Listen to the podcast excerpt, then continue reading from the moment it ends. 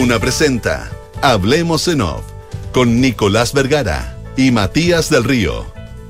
Auspicio de Banchile Inversiones. Mita, auspiciador oficial de Bazar Cirque du Soleil. Digitaliza el área de recursos humanos con Talana. Universidad Andrés Bello. Consorcio. Clínica Alemana. AFP Habitat, más de 40 años juntos. Santolaya, constructora inmobiliaria. Nuevos sabores llegan a Monticello. Y Asociación Chilena de Seguridad. Duna. Sonidos de tu mundo. Muy buenos días, ¿cómo están ustedes? Son las 8 de la mañana con 3 minutos, 4 minutos, perdón. Junto a Matías del Río iniciamos una nueva edición de Abremos en Off en Radio Duna. Nico, muy buenos días. ¿Cómo Rodrigo Álvarez eh, le vamos a pedir que nos haga el favor de cerrarnos la puerta. Ayudar, pero se me, se me quedó abierta a mí porque venía con las manos. Venía, venía con las cosas en la mano. Oye, eh, ¿cómo estás, Matías? Muy buen fin de semana. ¿Qué tal? Corto, la Navidad suelen ser más largas. Sí, pues. Sí, po. Bueno, a pesar de que el 23, el viernes a mediodía ya todo se detuvo, ¿no? Sí, suele pasar eso, ¿eh? Sí. pero sí, está bien, está bien. Pero mira, bueno, pero en fin, en todo caso, tranquilos porque el lunes próximo es feriado. Ese sí que es largo porque el, porque es dos. El lunes 2, el, el, el, el, lunes 2. Así que va a haber. Y nos vamos va, a resarcir. Claro, la, la, resaca del. La resaca del. Eh, del eh, la resaca del. ¿Cómo se llama? De. Eh, no, del año nuevo. Del año nuevo nos va. A mí, ahí lo que le temo ahí al año nuevo son los tacos y ese tipo de cosas, ¿no? Porque, bueno, porque es natural, pero las carreteras no pueden estar eh, diseñadas para fin de semana punta, porque si no seríamos Dubai. Eh, Así que hay que prepararse, hay que programarse y, y hay muchas, muchas salidas. Bueno, empieza ya el verano y empieza otra temporada distinta. Y empezó también la temporada, lo vimos el jueves, el viernes aquí alcanzamos a comentarlos del, del incendio.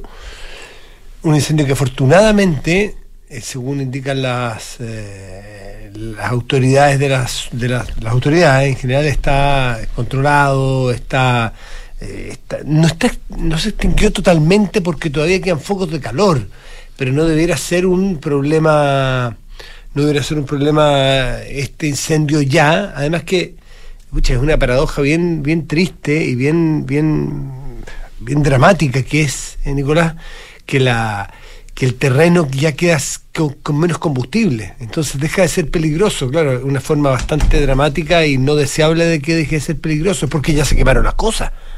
No es porque deja de ser peligroso, y eso es muy dramático considerando las viviendas, cerca de 300, Nicolás. ¿Te acuerdas que esa noche se habló de 400 hasta 500? Al día siguiente de la mañana 130 y algunos empezaron ya a decir, ay, 500, 130. Bueno, pero si es que cuando dijeron 500, 400 en la noche... En las afectadas. La dijeron cuando el incendio había partido en la tarde-noche y, y la, el, conteo, el conteo rápido que se hizo fue de noche, con la inexactitud que te, que te, que te ocasiona el incendio mismo y la visibilidad. Y después bajó a 130, rápidamente las casas totalmente destruidas, pero por las casas afectadas por el incendio importante son cerca de 300, efectivamente. Afectadas, af sí. afectadas. Así mm. que. O sea, quemadas de alguna forma, no solo afectadas que a que, no sé, a que se huma no, no, ahumaron. Hay, no, no, pero es que la, la, cosa que la cosa que la tipología es como amplia. Me decía alguien, por ejemplo, que hay algunas que están inaccesibles, que eventualmente podrían ser recuperables, pero que están inaccesibles por el entorno que está quemado, etcétera, etcétera. Pero hay 300 viviendas quemadas sí, según la tercera absolutamente, no, si no te queda ninguna duda. A 3 a 4 días ya. Matías, fueran 50, no nos pongamos a discutir sí, sobre el, no nos pongamos a discutir, estamos hablando de, de dramas, de dramas muy, muy, muy importantes. Más, más tarde, con un entrevistado, vamos a hablar del, del tema más, más de profundidad, porque efectivamente uno puede decir, bueno, pero la sequía, nadie tiene la culpa de la sequía. No, nadie tiene la culpa de la sequía, pero sí pero sí hay situaciones que van la desde planificación lo, urbana. No planificación urbana y también los incentivos políticos eventualmente a hacer determinadas cosas uh, etcétera. Fenómenos como la migración y otros que, que nos cuesta entender que tienen que, que, que, hay que asumirlos como una política de estado en términos de que son realidades. Usted no puede estar no puede seguir luchando contra las realidades las realidades están en fin etcétera. Oye eh, eso eh, respecto al incendio vamos a hablar más tarde con más detalle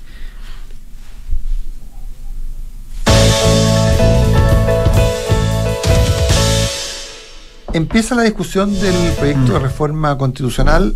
Eh, la pregunta es cuántos saludos a la bandera va a haber y si los saludos a la bandera eventualmente se pueden convertir en piedra se pueden convertir en piedra no se pueden convertir en piedra el zapato en el zapato. Eh, entiendo que ya hay un senador de la UDI el senador Durana que ha manifestado que no va a votar a favor.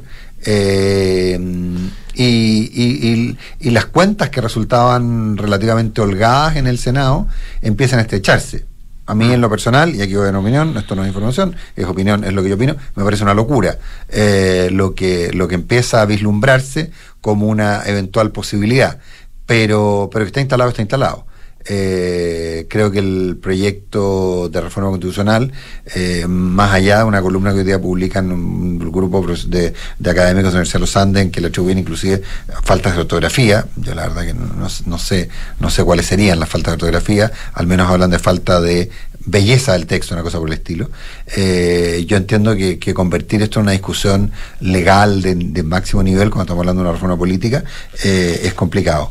Pero Ojalá que no se conviertan en grandes escollos ni grandes, más que piedra en el zapato, piedra en el camino, o rocas en el camino que corten el avance, porque los equilibrios son precarios, y aquí eh, hay intereses contrapuestos, pero que llegan al mismo lugar hay desde, desde la izquierda, el extrema izquierda, hay gente que no le gusta el acuerdo y hay gente desde la, desde la derecha o extrema derecha, como quieras llamarlo, que tampoco le gusta el acuerdo.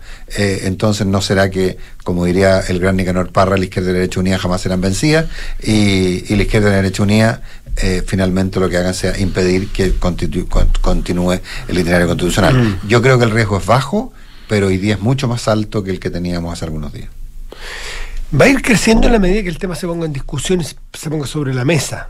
Eh, salimos del, sueño del acuerdo, del sueño en el sentido de que, pucha, era un sueño a alcanzar, eh, en, ese, en ese entendido de, sueño. Se logró. Eh, se logró, fantástico, pero, pero tienen, los, los, acuerdos siempre tienen mejor lejos que cerca, porque cuando llegas a los cerca empiezas a ver detalles que van a despertar en, algunas, en algunos espíritus, eh, ya sea legítimas dudas, y hay otras que no tan legítimas, sino que empiezan a ubicarse eh, con las encuestas en la mano, empiezan a haber oportunidades de negocio ahí. a sacar la cuenta, claro. Hay oportunidades, literalmente hay nichos de negocio frente a cosas como esta, porque claramente es, yo voy a repetir mil veces, es ñoño, los acuerdos son ñoño, los temas a tratar son fome aparentemente no interesan a nadie. Y entre eso, los espíritus más, más, eh, más necesitados de cariño y de votación y de apreciación pública, empiezan a ver a aprovechar allí una oportunidad de sacar provecho. Y sacar provecho, por ejemplo, es a mi juicio, eh, eh, veo una entrevista hoy día, por ejemplo, que viene al, senador José Durana de la UDI. que yo mencionaba recién. recién. Claro, yo, yo no lo conozco a él particularmente, no quiero calificar su, su, su motivación, pero su discurso me calza con personas donde uno lee, escucha y analiza que tienen que ver con es déjame buscarla exactamente para no dice eh, mm, dice hasta eh, siente el proceso constituyente aquí el, siente que, que se ha priorizado el proceso constituyente por sobre las urgencias sociales como la migración, la seguridad, él es un senador del norte. Él es senador por el norte, por Arica, donde efectivamente la gente dice esas cosas. Lo delicado, lo preocupante es que llegue al Senado gente que tenga la visión, y aquí una crítica directa a esa forma, porque la, política nos ha enseñado de que eh, hay, eh, hay, hay, hay, ¿cómo se dice? Hay distintas etapas, hay distintas capas, ¿no es cierto?, de la política. Es la política, como decía un amigo mío que conocemos que, decía, los autos tienen luces bajas y luces altas, para distintas ocasiones y para distintas necesidades. Tú no puedes andar en carretera con luces altas si las necesitas para determinados momentos. Las luces bajas son las que te van permitiendo el camino allí. La política, sobre todo para los legisladores, también tiene que tener esa dualidad de la posibilidad del recurso de la luz alta cuando tú miras hacia adelante, y la constitución son justamente luces altas que te permiten mirar el entorno mucho más allá, y las legislaciones del día a día, que también son necesarias, también son necesarias. Imagínense usted un auto, un auto sin esa, dualidad de, de, recursos, de posibilidad de luces, eh, donde hagan ver como excluyente la migración, la delincuencia, la pobreza, o perdón, o qué sé yo, o la, no sé, la, los, los, problemas de hoy, ¿no es cierto? las legislaciones que tengan que ver cómo se va a regular el sistema de salud, cosas que nos preocupan hoy, qué va a pasar con nuestros fondos de pensiones, cosas que nos preocupan hoy, aunque son bastante de, más que de corto, también son de mediano plazo, pero las otras son de largo y son de contexto. Si un senador de la República no ve el gran contexto como necesario para hacer de la otra política, a mí me parece súper preocupante. Poco preocupante porque es porque cae bien, suena bien ese discursito. El discursito de hasta cuándo saben que yo voto en contra, no porque sea malo, porque hay que preocuparse de los problemas de hoy. Ojo, qué peligro, qué peligro, por los problemas de hoy son no, y el pan para hoy. Y además muchos de los problemas de hoy se han generado por marcos constitucionales imprecisos. O sea, separar la discusión constitucional del día a día es, es no validar, no valorar un instrumento tan relevante como es la constitución. O sea, es no valorarlo, digamos. Nicolás, el problema que tenemos hoy día, que son verdaderos incendios institucionales, muchos de ellos, ¿no es cierto? Y es, casi explícito, casi, eh, eh, casi no es figurativo, sino que es, textual casi, cuando tuvimos la pradera incendiada, política y socialmente, las, las preocupaciones y los, los, molestias de las personas que eran reales, eh, aunque se hayan manifestado de maneras razonables y otras no razonables, y unas desde el punto de vista delictual incluso, pero la preocupación que lo que había de fondo eran problemas que habían sido desatendidos por la política de largo plazo. Cuando tú, cuando tú vas a la, al origen de las molestias, son problemas que la política no atendió. No atendió el cómo tenía que ir eh, ayornándose en las políticas previsionales, cómo la salud en lo público y, en, y en lo y en las coberturas y en, en los respaldos a las personas, cómo iban eh, haciéndose, eh, haciéndose o, asimilándose a la realidad. Cómo, por ejemplo, eh, los problemas de, constitucionales hicieron que la política, por ejemplo, tuviera malos incentivos, que se, que se fragmentara la política, que el sistema político no funcionara como debía funcionar, y eso redunda en el día a día. Y eso redunda en tener, eh, eh, eh, tener candidatos y tener políticos de mala calidad. A ver, una discusión constitucional sobre, por ejemplo, el rol del Banco Central. Por ejemplo. Una discusión constitucional como esta, que establece en uno de los, en uno de los 12 puntos que los derechos sociales que existen los derechos sociales que, que, la gente tiene, pero que estos deben realizarse en concordancia mm. con el desarrollo económico, es decir, que deben ser sustentables y que eso sea un mandato constitucional es lo que permite que no haya inflación. Totalmente. Entonces, entonces rol del Banco Central, de, eh, eh, norma de superávit estructural básicamente con rango constitucional, que es lo que se plantea en una, en una de las 12 bases. Es decir, que los derechos sean, sí, pero sujetos a que vaya siendo posible para el Estado entregarlo. ¿Ah? Eh, garantizar la provisión de esos derechos, tanto por públicos como por privados, te plantea un tremendo punto sobre toda la discusión previsional, por ejemplo. Entonces, eh, entonces pensar, o sea, cuando eh, yo, yo, insisto, tampoco conozco al senador Durán, no, no he estado nunca con él, no, lo conozco, me imagino que él tiene la mejor de las intenciones, pero, pero, esa forma pero creer, creer que que las urgencias del momento están completamente disociadas de la discusión constitucional, yo te insisto, hubiéramos tenido un marco constitucional mejor, que hubiera impedido el, el, el, parlamentarismo de facto que se instaló en, en, los últimos años en nuestro país, y hoy día nuestros números de inflación serían mucho menores. Pero claro. Mucho menores. Sin duda. Y ese, y ese es un problema de la gente, efectivamente, efectivamente. Y si hubiéramos tenido normas más claras, un funcionamiento de nuevo legislativo más claro respecto a, por ejemplo, el manejo de la migración, probablemente teníamos menos problemas hoy día. Y cuando tú hablas de inflación, también tienes que hablar necesariamente de tasas de interés. Pero, y la forma en que se está financiando la gente, los comercios, y, las personas. Oye, no, tenemos un problema de vivienda. Bueno, el problema de vivienda en gran parte deriva de las tasas de interés. Es porque la política desatendió los temas previsionales, políticos, de salud, de educación porque no generaste tampoco el ambiente para sentarse a conversar. Entonces, ojo con ese discursito peligroso que solamente vale poner portones, poner alarma y poner una, una, buena política antiportonazo. ¿Eso nos puede solucionar el problema que nos preocupa hoy? Por supuesto que nos preocupa hoy.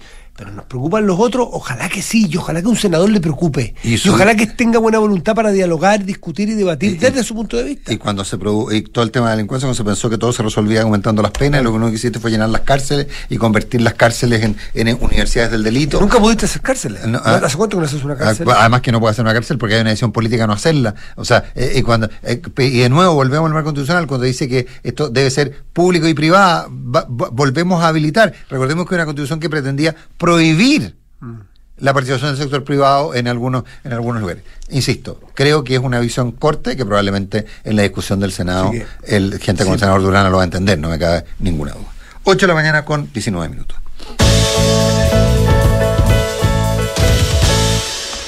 Matías, ¿te has dado cuenta que la designación del fiscal nacional se ha convertido en un regalo envenenado? Mm.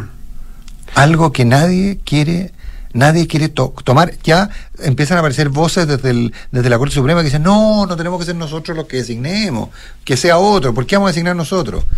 Ah, eh, empieza a convertirse en una pugna entre, entre el ahora entre los tres poderes del Estado, o sea, esto ya se convierte en que la Corte Suprema está el, la- el poder judicial, el poder legislativo y el poder y el, y el poder ejecutivo en- enfrascado en una pelea. ¿Cuándo se convirtió esto en un problema? Eh, tiene que ver con los tiempos, sin duda. Pero alguien puede, uno es razonable que en la designación del fiscal nacional no participen los tribunales superiores de justicia. Que alguien me dé buenos argumentos, yo no los encuentro. Eh, que, que aparentemente esta lógica, que voy a, va a ser largo el, el salto, pero esta misma lógica de los premios nacionales, que para los premios nacionales tú tengas que postularte, Mm. o tengan que postularte. Eh, Para los premios nacionales, dices tú. sí, para los premios Ah, nacionales. Premio Nacional de. Para Sí. los premios nacionales, el premio nacional de periodismo, Sí, el premio nacional de arte, hay que, hay que postularse, o tienen que postularte. ¿Por qué para cargo fiscal nacional tiene que haber postulantes?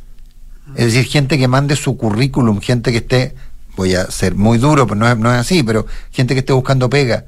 ¿No sería más razonable que el- el- la, la Corte Suprema, que el Poder Ejecutivo hiciera un comité de búsqueda y saliera a buscar gente y propusiera gente y de a partir de eso, de convencer a gente que aceptara postularse, se generaran estos grupos? ¿No sería más razonable eso?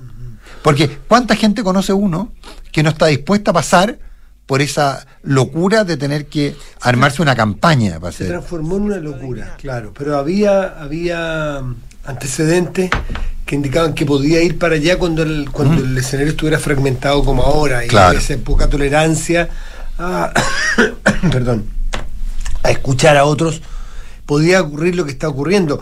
Porque esto de las eh, esto de, la, de las campañas y de los almuerzos y del lobby, que suena tan feo, claro, puede serlo, pero también es una forma razonable en que yo me inscribo para un cargo y me presento.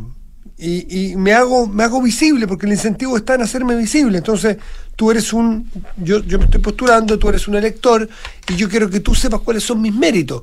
Claro hay algunos que hacen una, un almuerzo eh, privado y secreto pero eso ya no, no lo resisten ¿no es cierto? pero hay otros que llego a través de un tercero y le digo oye hazle llegar a Nicolás mi antecedente o, o un paper que yo escribí sobre cómo debe ser una fiscalía un paper académico o los trabajos que yo he hecho eh, de una u otra manera el incentivo es hacerse notar porque tengo que postular. La, a ver, la otra alternativa o el otro extremo, no extremo, porque esto no me parece extremo, me parece, No, no que una- me parece un buen diseño. Reconozco que ha fallado ahora, pero yo he sido de los que mm, eh, eh, eh, yo he dicho que es, que es un, o- o, yo, yo creo, me parece creer que es un buen sistema donde participan los tres poderes del Estado, donde tienen que respetarse unos a otros, se genera este equilibrio y este como que flotan los tres poderes del Estado de manera bien justa. Uno hace una quina con los postulantes, el otro elige entre la quina y el otro le da un sí o un no al elegido o elegida de esa quina. Todos participan. El otro extremo podría ser, o otra alternativa podría ser, que a mí no me gusta nada, que sea definitivamente de- designado. Entonces podríamos estar perfectamente, y hay cargos donde los designa el presidente o la presidenta de la República y es alguien del partido, el, comité de búsquedas dentro de los compañeros de coalición, es un premio de consuelo, es el tipo que perdió la última elección. eh, puede haber una tercera alternativa, que se busque por ADP, por así decirlo, que busque, eh, que lo busquen entre la, en- entre expertos o entre personas idóneas, eh, a, a- a quien puede ser postulante y ahí se le eh, pone en una quina y ahí lo eligen distintos poderes del Estado. Pero salir a buscarlo es otra alternativa versus que a ti te, te, te motiven a postular y a luchar por el cargo. Claro, claro, no, sí, yo, yo estoy de acuerdo. Y volviendo, volviendo por un segundo al tema constitucional, a propósito de, de lo, recordemos que estábamos hablando de un acuerdo. ¿Qué significa un acuerdo? Que gente, que un acuerdo, que algo que sea firmable, suscribible, digerible, algo que sea digerible, desde el Partido Comunista hasta, a- hasta la derecha. Eso es un acuerdo. Por eso que hay, por supuesto que en ese acuerdo tiene que haber un montón de cosas que no te gusten, volviendo a lo constitucional. Y aquí también tiene que haber un acuerdo.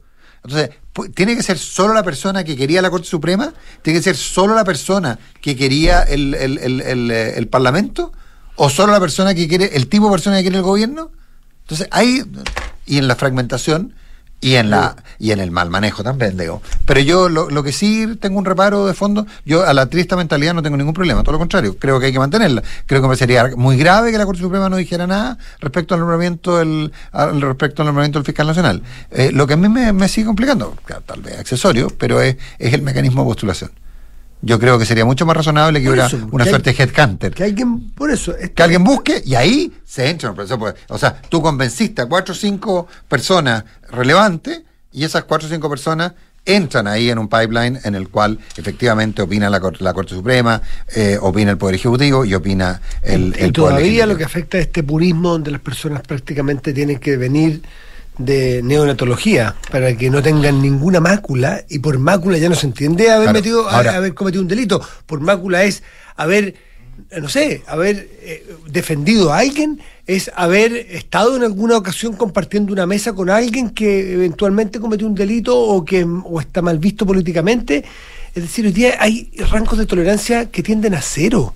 Hoy día son todos los que se presentan potenciales, oye, perdonen la expresión, los convertimos en cuatreros. Entonces, ¿quién quiere pasar de una vida tranquila, académica, profesional, que cree tener cierta trayectoria, que puede aportar un cargo, a exponerte a que un tuit mal mandado de un tercero, que ni siquiera pone su nombre y apellido, te convierte realmente en un ladrón de siete suelas, o en un cuatrero, o en un corrupto, O en un violador. O en un ¿no? violador. Porque defendiste a alguien, ¿En no qué una locura. momento? O sea, No, no, el, riesgo, el riesgo es muy alto. Gente que tiene vidas tranquilas y trayectorias tranquilas y respetadas y que han vivido una vida haciendo su trabajo para transformar, para estar en, en- en- en el banquillo de la sociedad que no mide ninguna consecuencia de lo que hace, ni tampoco mide ninguna, ninguna, eh, eh, ninguna razón para, para culpar a alguien y para tirarle un dardo envenenado y convertirlo, insisto, en un paria. Eso, eso sí que es un, es un- un incentivo bien perverso que se ha transformado. Absolutamente. Y, y yo, vol- volviendo por un segundo antes de cambiar de tema, al punto del, del- de, la, de, la, de la postulación, ¿quién postula a ser eh, consejero del Banco Central? No. Pero ahí tienes un cargo donde, donde No hay postulación. Te, van a buscar. Te van a buscar. Te van a buscar. Mm. Eh, y, y Esto es tan relevante como ser consejero del Banco Central. y el ministro de Hacienda, sí, claro, y más. El ministro de Hacienda. Los ministros. El ministro, el ministro de Los Hacienda. ministros en general no, no se postulan. Claro, no, claro, pero el ministro de Hacienda, en el caso del Banco Central, lo que hace el ministro de Hacienda es que le propone al presidente de la República un nombre, el presidente de la República se lo propone en el Senado. Claro. Ahora, hay otros cargos que son tan relevantes como los otros que son con postulación. ¿para qué tan lejos el del pero- presidente. ah, Claro, pero Contralor General de la República tampoco es con, con postulación. Mm. ¿Por qué ponerle postulación? Eso es lo que me. Eso yo creo que inhibe a gente a participar. 8 de la mañana con 27 minutos. Eh, le, tengo un te- terror al, al sofá de Donoto, ¿o no? El del eje Alameda. Providencia, Plaza. Providencia. No es un proyecto nuevo. ¿ah? No, no, no, Es un no. proyecto tiene- que tiene es que sus por- eh, no, era, ¿te acuerdas que eran unos proyectos bicentenarios? Que era eliminar. ¿A qué nos la- referimos a eso? Er- Era, había- siempre existió un proyecto que estaba en el proyecto bicentenario en general. Recordemos que Chile tiene una avenida inmensa, que si uno exagera, Es una columna vertebral de Santiago. y que uno exa- exagera podría terminar en Aguasanta en Viña. Mm. Y en, y en eh, La Parva, en Farellones, digamos. Porque básicamente es la continuidad de, de, esa, de ese gran eje estructurante que es Alameda, Providencia, Apoquindo, Las Condes, eh, eh, más abajo Pajarito, Pajarito, Pajaritos, et- etcétera, que es de verdad un, un eje estructurante. Y ese eje estructurante eh, tiene un, un nudo que siempre ha existido, es el nudo de la Plaza Italia. Desde hace muchos años que los urbanistas vienen hablando de la idea de eliminar la rotonda, el lugar donde está el monumento vaqueano, convertirlo eso en una, o, soterrarlo, que hubiera un paso bajo nivel, o convertirlo en una gran pero que no tuviera, que los que, el, lo soterrado fuera la pasada de la gente que viene de Vicuña Maquena y no, y no la otra, y generar ahí un, un, un, un espacio ciudadano más, grande. Pero, pero, pero sin ser eh, urbanista, obviamente, ni arquitecto, eh, ¿por qué? ¿Es una solución objetivamente mejor? Hay ciudades del mundo, se me viene a la cabeza rápidamente, la castellana. y la actual en París, o sea, la, la, actual, en París. exactamente, el Arco Triunfo en París. Sí, claro. que, pero la castellana en Madrid, eh, una, una, ciudad que tiene un eje estructurante también, que, que, que, y que tiene no una, tiene dos rotos, Neptuno, eh, eh, las Cibeles. Las Cibeles y, la otra. dos que se me vienen a la cabeza, no, soy más experto que eso, pero, pero y, y, funciona de lo más bien. O sea, Partamos de la base, te puede gustar uno más que otro, puede generar ciertos beneficios uno versus otro, pero no es algo urgente ni necesario eh, de, eliminar porque está demostrado que es un verdadero desastre. No es así. Hay, la Italia, desde el punto de vista hay, tráfico ha funcionado. Hay urbanistas, sí, no, pero hay urbanistas que te dicen que se podría aprovechar mucho mejor que ah. soterrar, soterrar eh, el cruce de Vicuña Maquena, porque Vicuña Maquena es otro eje estructurante que llega en el fondo a un punto ciego, y ese punto ciego es el semáforo entre, de Alameda con, con Vicuña Maquena yo he escuchado y en su minuto eh, siempre me pareció que era interesante y eso podría generar ahí una explanada. La idea era que generara una explanada mucho mejor que la actual. El problema práctico es que hoy día, después de todo lo que la connotación que tuvo la, el, 18 de octubre eh, y, lo que ocurrió de ahí para adelante, más que el 18 de octubre, toda la connotación de Plaza Italia, a mí, yo cuando las sociedades empiezan a, esconder el sofá de Noto y si no, no tenemos dónde poner el, la estatua vaqueano, bueno, entonces eliminemos, guardemos la vaqueano en un monumento, en un regimiento y, convirtamos eso en un espacio neutro. queremos, queremos a mí me, asusta. Si queremos la Plaza Italia porque, porque puede ser un punto... Con, o sea, la explicación de cambiar, de modificar ese espacio es porque desde el punto de vista del tránsito arquitectónico, urbanístico, es mejor, perfecto. Que además, ¿quién soy yo para decir si es mejor o no? Sí, claro.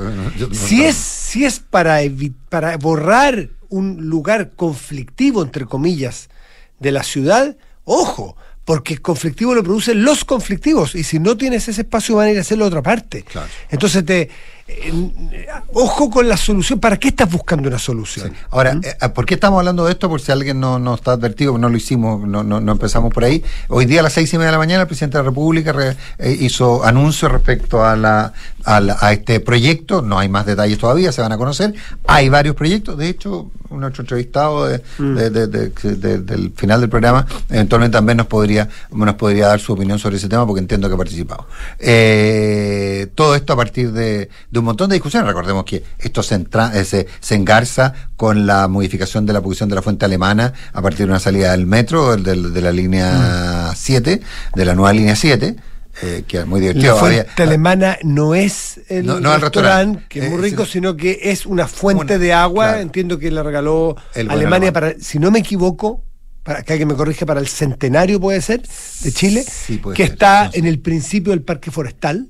Eh, que es una fuente preciosa, muy linda, eh, porque es un barco, es una cosa muy bonita, y que bueno, que está en un estado patrimonial un poquito lamentable, entonces era muy curioso cuando queríamos evitar que hubiera ah, yo he visto que cayeran como cuatro o cinco árboles en función mm. del desastre que hay en la zona. Bueno, hay, hay proyectos de esta solución urbanística, arquitectónica para ese eje que es muy anterior al 18 de octubre, porque tampoco crean que esto es la solución que se busca para o a partir de es mucho antes porque para muchas personas es mejor solución urbanística. Y si es así, bueno, en todo caso va a haber, se firma un convenio, entiendo se firmó un convenio ahora en la mañana, firmó, estaba el gobernador regional metropolitano, el, gobernador Orrego, estaba la ministra de mm. Interior y estaba el presidente de la República, esto fue muy temprano en la mañana, con muy buen criterio, para evitar, eh, imagínate una ceremonia de ese tipo que requiere cortes de tránsito, etcétera, más tarde habría sido, habría generado, ya había generado algún grado de congestión, entiendo que se resolvió rápidamente. Son las 8 de la mañana con 33 minutos. Si a tu hijo le gusta hacer malabares, llévalo al Cirque du Soleil con Mita, porque el movimiento es todo un espectáculo y Mita es auspiciador oficial de Bazar Cirque du Soleil, que sorteará entradas dobles en su Instagram entre todos los que arrienden, entre todos los que arrienden con Mita. Participa con Mita Rentacar. ¿Necesitas hacerte exámenes de laboratorio clínico? En Clínica Alemana cuentan con 11 unidades de toma de muestra en distintos puntos de Santiago, como Plaza Gaña, El Golf, Huachuraba o Nueva Providencia. Infórmate más en clínicaalemana.cl si tu salud es la alemana. Ahorra tiempo y costos en la gestión del área de recursos humanos de tu empresa. Hazlo con Talana, dedícale más tiempo a tu equipo. Conoce más en talana.com. Y porque un buen inversionista busca números y no palabras, decidete hoy por un departamento Santolaya, solo 5% de pie y hasta 36 meses de plazo y cuotas desde 112 mil pesos. Su oferta corresponde al proyecto Sueña Toesca, departamento 108. La Universidad Andrés Bello está comprometida con la promoción del deporte para la formación integral de las personas, siendo la casa de estudios con más deportistas de alto rendimiento, que más deportistas, perdón, de alto rendimiento presentarán los Juegos Panamericanos y Parapanamericanos Santiago 2023. Universidad Andrés Bello, calidad, compromiso, orgullo. Il Volo presenta en Gran Arena Monticello su nuevo disco Il Volo Sings Morricone, dedicado al gran maestro Ennio Morricone. Recuerda, Il Volo el viernes 3 de marzo en Gran Arena Monticello. Monticello puesto te va a gustar.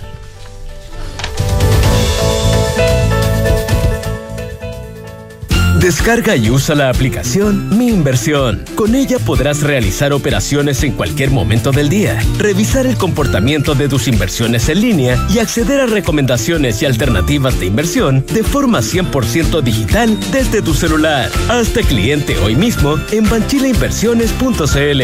Banchile Inversiones. Inversiones digitales para todos.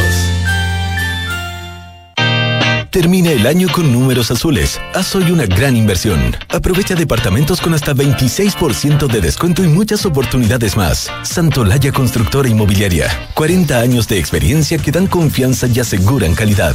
Más de 60 proyectos habitacionales construidos y más de 10.000 familias que eligieron nuestro respaldo son tu mejor aval. Santolaya. Números, no palabras, para multiplicar tu inversión. Conoce más en santolaya.cl. Oiga, vecino, ¿qué está haciendo colgando allá arriba? ¿Se va a caer? No, vecino, es que me gané entradas con Mita Rentacar para ir a bazar de Cirque du Soleil y me estoy preparando para el espectáculo. ¿Y cómo lo hizo para ganar entradas? Fácil. Mita está sorteando entradas dobles entre todos los arriendos efectivos realizados durante diciembre y enero. Además tienen un concurso en redes sociales. Sígalo en Instagram, Mita Rentacar. Así, todo junto. ¡Sígalo! Mita Rentacar te invita a disfrutar de Bazar de Cirque du Soleil en Chile, que se realizará en la gran carpa de espacio riesgo a partir del 19 de enero. Porque en Mita, la movilidad es todo un espectáculo. ¿Aló, amiga? Pucha, no voy a alcanzar a juntarme. Vine a hacer un trámite y la fila está larguísima. ¿Te ha pasado? Elige Habitat. Más del 82% de nuestros clientes están satisfechos con el servicio recibido por nuestros canales de atención. En AFP Habitat llevamos más de 40 años trabajando para entregarte el mejor servicio. No lo perdamos. Defiende tu libertad de elegir. AFP Habitat. Más de 40 años juntos, haciendo crecer tus ahorros. Il Bolo regresa a Chile con nuevo disco dedicado al maestro Ennio Morricone y su gran banda sonora. Il Bolo Live in Concert Tour. Viernes 3 de marzo, 21 horas, Gran Arena Monticello. Entradas por topticket.cl. Il Bolo Sings Morricone. La entretención está aquí. Descúbrela en granarenamonticello.cl. Maca, tanto tiempo, paseando con los niños también. Hola, Fran. Sí. Qué rico, te veo súper bien. La verdad es que sí. Mira, ahora ando más tranquila desde que tengo el seguro de salud oncológico de consorcio. Me brinda protección especializada y lo mejor, lo contraté simple y rápido por internet. Contrata un seguro de salud con protección especializada en el tratamiento del cáncer desde 8,730 pesos mensuales. Conoce nuestro seguro oncológico y protégete ahora. Solicítalo online en consorcio.cl. Valor calculado en base a UF 14 del 12 de 2022. Esta información es resumen de las condiciones generales del POL 3 2017-0050. El riesgo es cubierto por Consorcio Seguros Vida. Precio para personas entre 18 y 54 años. Infórmate más en consorcio.cl. Digitaliza tu área de recursos humanos con Talana, la más completa y robusta plataforma para la gestión de personas. Ahorra tiempo y costos, gestiona los turnos de tu equipo, firma digitalmente, calcula remuneraciones, establece y cumple objetivos y encuentra el talento ideal para tu empresa. Todo desde un solo lugar. Únete a las miles de empresas que ya han digitalizado su área de recursos humanos con Talana. Conoce más en talana.com. En la Asociación Chilena de Seguridad abrimos nuestras puertas para entregar salud no laboral a pacientes FONASA e ISAPRE. Accede a un servicio de salud mental vía telemedicina, atendido por psicólogos, apoyados por psiquiatras y médicos generales en caso de ser necesario. ¿Y si me siento sobrepasada emocionalmente? ¿Igual me puedo atender en LACH? Sí, puedes. Agenda tu hora en h.cl slash salud. Asociación Chilena de Seguridad. Nadie cuida mejor a los trabajadores de Chile y sus familias. Servicios disponibles solo para mayores de 18 años. Las mutualidades de empleadores son fiscalizadas por la Superintendencia de Seguridad Social. www.suceso.cl Comprometidos con contribuir a mejorar los principales problemas que aquejan a nuestra sociedad, el académico de la Universidad Andrés Bello, doctor Luis Barraza, lideró un equipo de científicos que desarrolló una nueva familia de nanopartículas que aportarán a disminuir la toxicidad de las quimioterapias, haciendo más eficientes los tratamientos contra el cáncer. Universidad Andrés Bello. Calidad, compromiso, orgullo.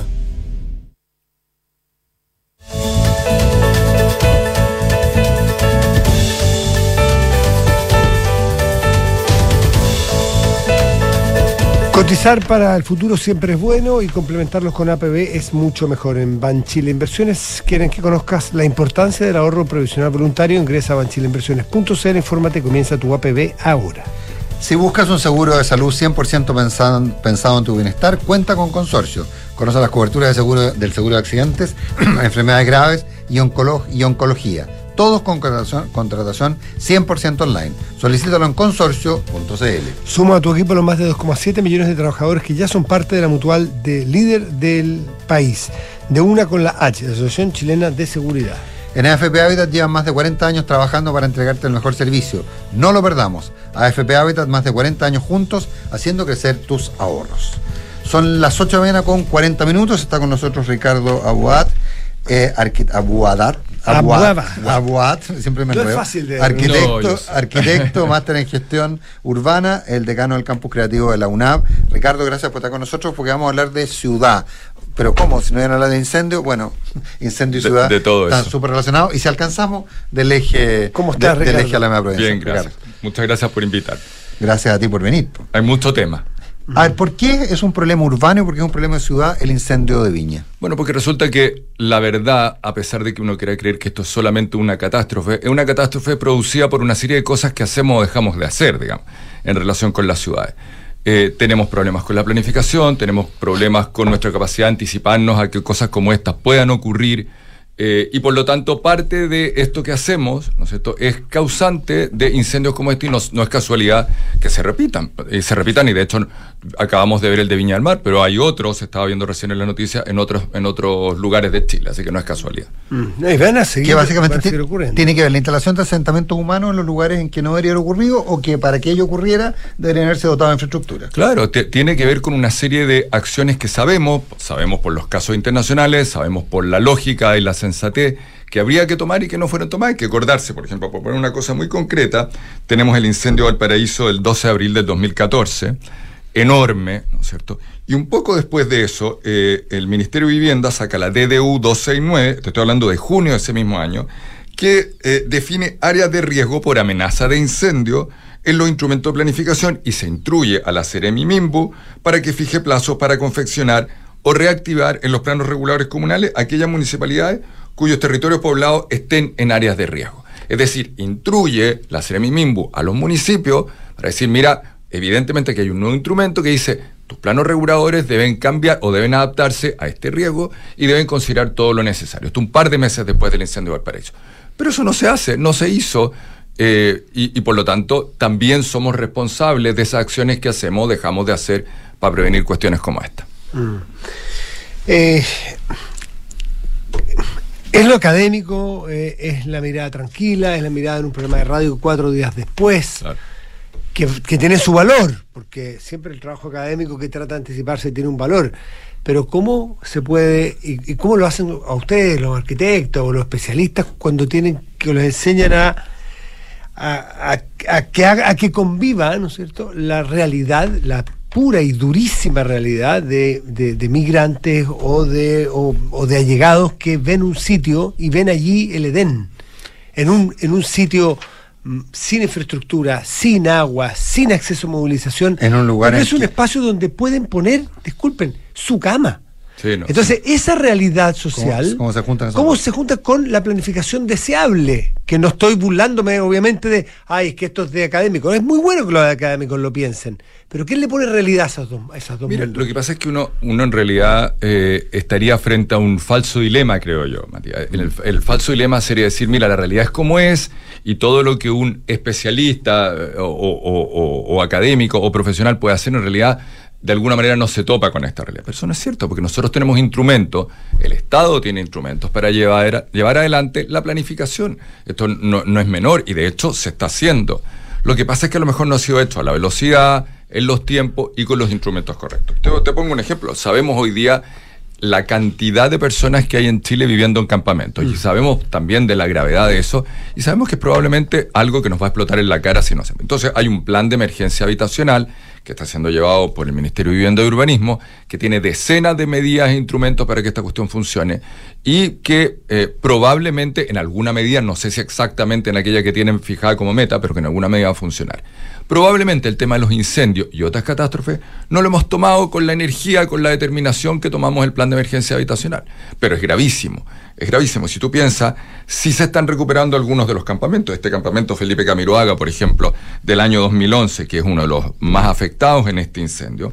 La zona está- de Rodelillo. Claro, está, está siendo regularizado desde hace un año, está eh, hecho naturalmente en un terreno privado, eh, variante Agua Santa, pero eh, al mismo tiempo, hace un par de semanas atrás, el, el 8 de diciembre, teníamos a los vecinos de esa zona diciendo, quejándose, ¿no es cierto?, que de alguna manera no estaban siendo suficientemente considerados, se les había aplazado por tercera vez o cancelado por tercera vez una reunión con la, con la alcaldesa para discutir algunas de sus cosas. Es decir, no quiero decir que no se está haciendo, a lo mejor no se está haciendo con la velocidad y la determinación que se necesita. Claro, pero había zonas, había, hay zonas de exclusión en las cuales se construye. Hay zonas de exclusión por riesgo de incendio, hay zonas de exclusión por riesgos aluvionales, eh, hay zonas, otras zonas de exclusión por riesgo de salida de mar. Eh, y sin embargo, en todos esos lugares se construye porque básicamente son lugares que tienen bajo valor comercial, sus propietarios no los cuidan, justamente porque no pueden hacer otra cosa que eh, tenerlos para la observación, dado que tienen todas estas exclusiones. Entonces se produce un incentivo perverso.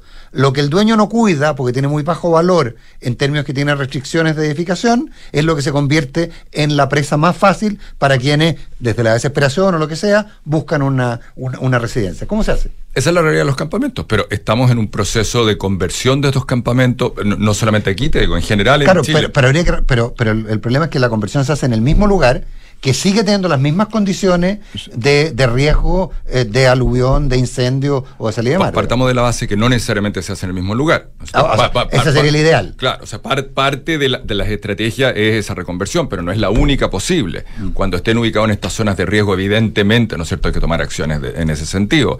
Ahora, por otro lado, Pero hay que darle alternativas también. Claro, bueno, sí, por supuesto, pero, pero incluso cuando están ubicados de esa manera, hay acciones que sabemos que hay que hacer. Por ejemplo, los cordones cortafuego, eh, el sistema de accesibilidad que permitiría llegar a un carro bomba en el, el lugar correcto, eh, el acopio de agua necesario para apagar un incendio, cuestiones que incluso con esos habitantes viviendo ahí habría que haber hecho, evidentemente.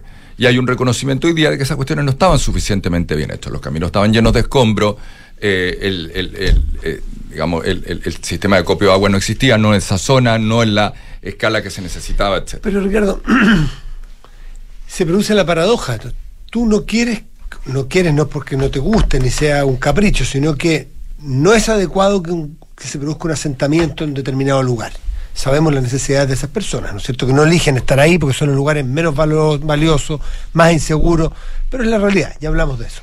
Tú no quieres que haya un asentamiento humano, poblacional, en determinado lugar. No tiene mucho sentido entonces o no conversa también con que empiece a hacer todas las medidas de mitigación para esa población. Hay un contrasentido, porque entonces el incentivo es a que efectivamente esas personas que tienen necesidades, si se queden ahí, porque se empieza a institucionalizar, se empieza a, enraizar el barrio en ese lugar, donde era peligroso, era complicado, no, no tiene buenos accesos. Entonces, ¿cómo conversa eh, eh, esa necesidad con una política pública para no incentivar a que la gente se quede donde tú no quieres que esté?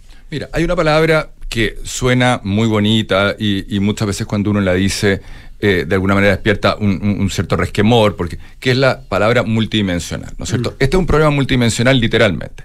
Tenemos por un lado una población vulnerable viviendo en un lugar donde no debería vivir porque hay una zona de riesgo.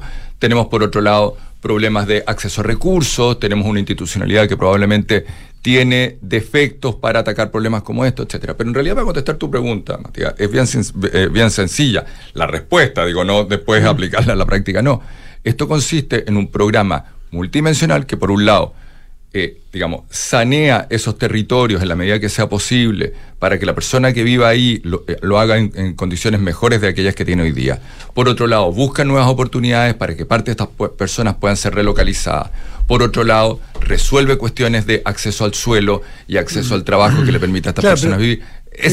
lamentablemente no hay más que eso. El saneamiento dice relación con, por ejemplo, cuando es una toma, ¿no es cierto? Porque no se respeta el derecho de propiedad yo me refiero cuando hay un, riesgo directo. Por ejemplo, en las zonas que vimos después del terremoto, en la zona de, si no me equivoco, de Constitución. Ah, la zona inundable. La zona, inundable. Eh, eso no es porque no hay saneamiento posible. No, bueno, el mar, si se sale, va a pasar por arriba de esas personas. y muchos de esos asentamientos se volvieron a instalar donde mismo. Claro, entonces, pero también es razonable que la gente vive ahí y necesitamos hacerle un camino o eventualmente un cortafuego desde la parte alta. Le vas a hacer un cortafuego y le vas a hacer un camino o una sede social que la necesitan, pero que te asegura que eso se va a perpetuar en el tiempo cuando se va a salir del mar. Sí, pero por otro lado hay un, problema de, escalamiento de las medidas. que Es decir, mientras haya gente ahí, efectivamente hay que hacer el cortafuego y hay que sanear las vías de acceso para poder permitir llegar a un carro bomba. Esa cuestión es inevitable. pero, genera, pero, genera, incentivo perverso a quedarse. Sí, solo si en paralelo estás haciendo mejoramiento de otro lugar para que para poder erradicarlos. Ese. El primer gran problema, ¿no es cierto?, era gente viviendo en lugares donde no habría que vivir, eso lo reconozco, pero el segundo es que incluso con esa situación, eh, las quebradas estaban sucias, estaban plantados los eucaliptos, que sabemos que son especies que, como dice Luis Álvarez, el geógrafo, aman el fuego. Em, eh, tienes una urbanización informal, es decir, es una mezcla de cosas, pero evidentemente mientras haya gente viviendo ahí hay que recuperar ese tipo de cuestiones, si no es inevitable. No, por supuesto.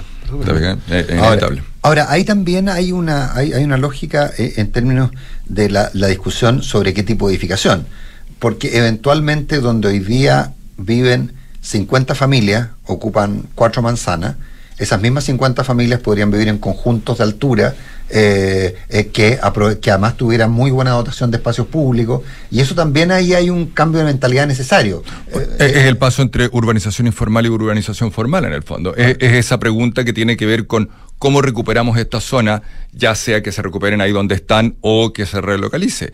Y probablemente ahí hay otra cuestión que es que vamos a necesitar una acción en conjunto público-privada, es decir, un Estado, un gobierno local, una municipalidad, con los instrumentos de planificación necesarios, pero vamos a necesitar probablemente también la acción de privados que sean capaces de desarrollar los barrios, ¿no es cierto? Los incentivos primero, pero los barrios después, con vivienda, con equipamiento, con infraestructura, con áreas verdes, etcétera, porque eso es lo que necesita esa gente.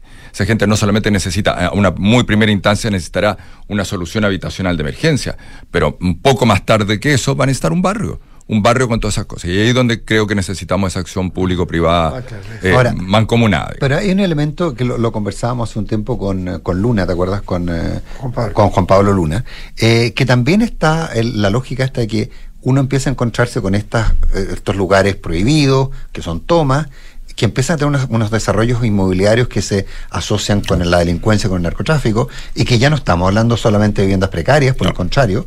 Eh, de hecho, aquí, de hecho, uno ve en estos casos algunas viviendas de material sólido que uno pensaba que estaban en la parte regularizada y que no, están, estaban en la parte de la toma, eh, y, y, uno, y ahí empieza a encontrarse con otras realidades del control de los territorios, que también tiene que ver con toda esta lógica. Evidentemente, hemos visto eso en todas partes de Chile hay un campamento bastante famoso en Maipú que ha sido objeto, ¿no es cierto?, de, uno, de, unos reportajes, en el sentido que hay unas mafias que se hacen del suelo, que desarrollan, que construyen, que venden, y hay todo un mercado, digamos, eh, eh, un mercado eh, informal, pero un mercado liderado por estas mafias, de hacerse estos suelos y venderlos. Eso tampoco vamos a ser inocentes con respecto a esto. Pero eso es parte de lo que hay que recuperar. Lo que hay que recuperar no es solamente el suelo y la vulnerabilidad de la familia, es todo un tejido, digamos, eh, un tejido delictual probablemente que hay detrás que tiene que ver con acceder a ese suelo, mantenerlo, desarrollarlo, construirlo, por supuesto, es parte de lo que hay que atacar. Pero Ricardo, si a ti te, te, te convirtieran en el ministro plenipotenciario para resolver este caso específico, el caso del el incendio, la relocalización, la- ¿qué es lo que harías? ¿Por dónde empezar? Y tuviera un presupuesto razonable, no ilimitado, pero un presupuesto razonable. Mira, ¿Qué harías? Qué interesante tu pregunta. Yo creo que probablemente mi primera acción sería convocar a una, a una,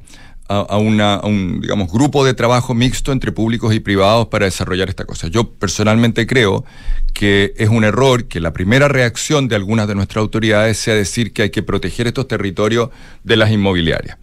Principalmente porque, hasta donde yo entiendo, a pesar de que hay sospechas de intencionalidad, no hay ninguna prueba al respecto, y por lo tanto creo que una primera, una, una primera declaración en ese sentido me parece un poco aventurada. Yo creo que sentaría una mesa a trabajar, públicos y privados, pensando en soluciones, no solamente de la superemergencia, sino que también a largo plazo.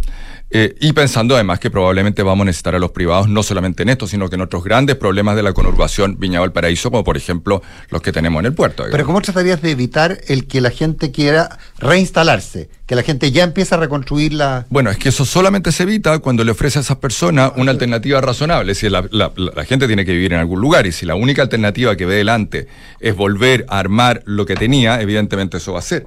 Pero por otro lado, hay, no sé, pues hay, hay 10 cosas que se pueden hacer en estado de emergencia, digamos, digamos en, esta primera, primera urgencia, determinar cuáles son las áreas de mayor riesgo, di- distinguirlas de las que tienen menos, eh, caminos cortafuegos, eh, la sustitución del, de- de- del tema de los eucaliptos, la limpieza de las quebradas, eh, áreas de espacio público incombustible, como han dicho varios expertos en el tema, eh, más bien del mundo de, de- la geografía, un sistema de bordes urbanos que tenga una cantidad de acopio de agua necesario para poder responder a un futuro incendio que entiendo yo eh, no está completamente resuelto el tema aún, todavía podría ser que ocurriera, eh, verificar la accesibilidad y luego en una segunda etapa hacer un plan de gestión de suelo. Si eso es lo que de alguna manera tú estás sugiriendo, un plan de gestión de suelo que diga, mira, tenemos esto, pero podríamos tener esto otro, esta población que está aquí en una primera instancia se relocaliza allá o al mismo tiempo eh, en, zonas que tengan menos riesgo inmediato se recupera lo que hay en ese lugar. Es un plan de gestión de suelo, de emergencia. Ricardo Aguad, eh, máster en gestión urbana, decano del campus creativo de la UNAP. Antes de, de- de que terminemos, queríamos tocar el tema de este, de este convenio que ha firmado el presidente de la República para la ejecución de un eje eh, Alameda Providencia. Desde ¿no cierto? Prados hasta Providencia. Claro. Sí. eh, para, para, bueno, que, que superaría la tradicional Plaza Italia, Plaza Baquedano, como quiera llamarse, que es el donde, para los que no viven en Santiago, donde confluyen o donde se juntan, intersectan Vicuña Maquena con la Alameda. Con la Alameda. básicamente. Básicamente. Hay un Que ahí proyecto- empieza a llamarse Providencia. ¿no? Claro, hay un, Con hay el un río al lado. proyecto, hay un proyecto hace mucho tiempo que está ya ahí sobre la mesa que se iba a hacer, nunca se ha hecho. ¿Te parece que es una solución de largo plazo adecuada? A mí me parece que sí, me parece que es el proyecto eh, más sólido, más, eh, digamos, eh, mejor instalado para empezar la recuperación del centro de nuestra ciudad. Primero porque ganó un concurso con todas las de la ley, ¿no es cierto? Y eso le da una, una- una viabilidad, una legitimidad que, que otros no tienen. En segundo lugar, porque está a cargo de profesionales de renombre, ¿no es cierto? Competentes que seguramente van a saber enfrentar los desafíos. No digas expertos porque están un poco No, desprestigiados. no, no, no, experto. Claro, no, experto. no. Y en tercer lugar, porque creo que, eh, que con el paso del tiempo al mismo tiempo, porque de alguna manera eh, este es un proyecto que ya tiene un par de años. eh, Como 10, eh, ¿no? es- mira, no sé exacto, O casi pero 20, sí, si era sí. un proyecto bicentenario. Pero no, no, el concurso es, es más reciente que eso, pero, pero, pero sí sé, pero sí sé que ha tenido muchas etapas entre medio, porque entre otras cosas he conversado con los arquitectos a cargo, y creo que es un proyecto que está a la mano para empezar a abordar el tema. No es el único. Ese proyecto esperemos que una vez materializado o junto con su materialización irradie efectos benéficos para el casco histórico, pero yo creo que el casco histórico propiamente tal requiere otras acciones, pero a mí me parece que es un súper buen lugar para partir. Y elimina, y el proyecto tú lo conoces bien, elimina la rotonda. Elimina la rotonda. Soterra Vicuña Maquena. Mira, lo que pasa es que parte de todo esto, eh, parte de ese detalle eh, tiene que ver justamente con esa reflexión a posteriori del concurso. Que genera una gran esplanada, más bien dura, pero arbolada, eh, apta para actos cívicos, etcétera. Eh, no recuerdo en este momento si, si dejaba el monumento a Baquedano o no, pero evidentemente eso es parte de las reflexiones que tendría. que corría hacia un costado. Claro, Entiendo evidentemente es parte de las reflexiones. Si mantenía el acceso al metro, digo porque es otro de los temas que, que se ha discutido últimamente, ¿no es cierto? El, el- el jardín de la. Del, eh, ¿Cómo se llama? El jardín de la memoria o algo así. Es decir, yo, claro, evidentemente hay un aprendizaje en el último tiempo que es importante tener en consideración, pero un proyecto sensato probablemente que hace lo que hay que hacer con ese lugar. Y lo que hay que hacer es soterrar la- las vías. Mira, yo, yo en ese tema so- estoy menos decidido sobre el soterramiento. Abril del Eh, 2015. Abril del 2015, claro. Eh, estoy menos decidido sobre el soterramiento. El soterramiento de alguna manera transforma las avenidas y calles en autopista, aunque uno no lo quiera. Eh, pero sí sé que probablemente con el flujo que tienen, eh, que tiene la Alameda en ese momento, es difícil generar una, una, una esplanada. Pero creo que es parte de lo que tendría que discutirse. Creo, creo que cuando pensamos en soterramiento hacia gran escala, eh, el carácter de las avenidas, sobre todo estas avenidas emblemáticas, como esa cambia. Ahora, porque esta es una avenida troncal que yo me decía más temprano cuando hablábamos de esto, decía que i- irónicamente podría ser una avenida que empezara en Aguasanta, en Viña, Claro. y terminara en La Parva. digamos. Claro, claro, por Eh, supuesto, en La Parva, por supuesto, por es, porque supuesto. es, es bien impresionante. Es bien impresionante, Eh, La sí. troncalidad que tiene en términos de Cordillera Mar, ca- casi de Cordillera Mar, Y que digamos. en poco tiempo puedas pasar, de- en muy poco tiempo, de un centro de esquí a la playa. digamos. Claro, Mm, claro, sí, que, que- que eso, eh, eh, y una condición bien única, ¿no? Sí, muy única. Una capital con esta cantidad de población que tenga el mar a poca distancia y los centros de esquí a, a- a nada, claro, es una condición muy única que probablemente todavía nos falta aprovechar en su máxima extensión. Bueno, este es un proyecto que recién se le da un, un segundo puntapié, digamos, pero que recién parte en esta Recién instancia. parte, claro, y habría que no tener- son de corto de corta ejecución. Y además, y además no, no, no considerar los factores externos eh, emergentes a contar del, del 2019, yo creo que también... eh, Yo, yo creo que eso se va a considerar y yo creo que en particular veo al gobernador bastante consciente de... de- el gobernador ha, de alguna manera eh, llevado adelante este proyecto, lo ha empujado y lo ha defendido. Yo lo veo bastante consciente de, de cómo esos cambios en los últimos años afectaría o deberían afectar un proyecto bueno, como este. eh, lo conoce muy bien porque data de la época en que él era intendente. Sí, sí, sí, sí. Ricardo, Abad, un millón de gracias. No, se nos olvida cada que tenemos que conversar cada cierto tiempo porque no hay que- no hay hay mucho que, te- hay no hay- mucho- no hay que olvidar la ciudad. Hay mucho tema de ciudad, además.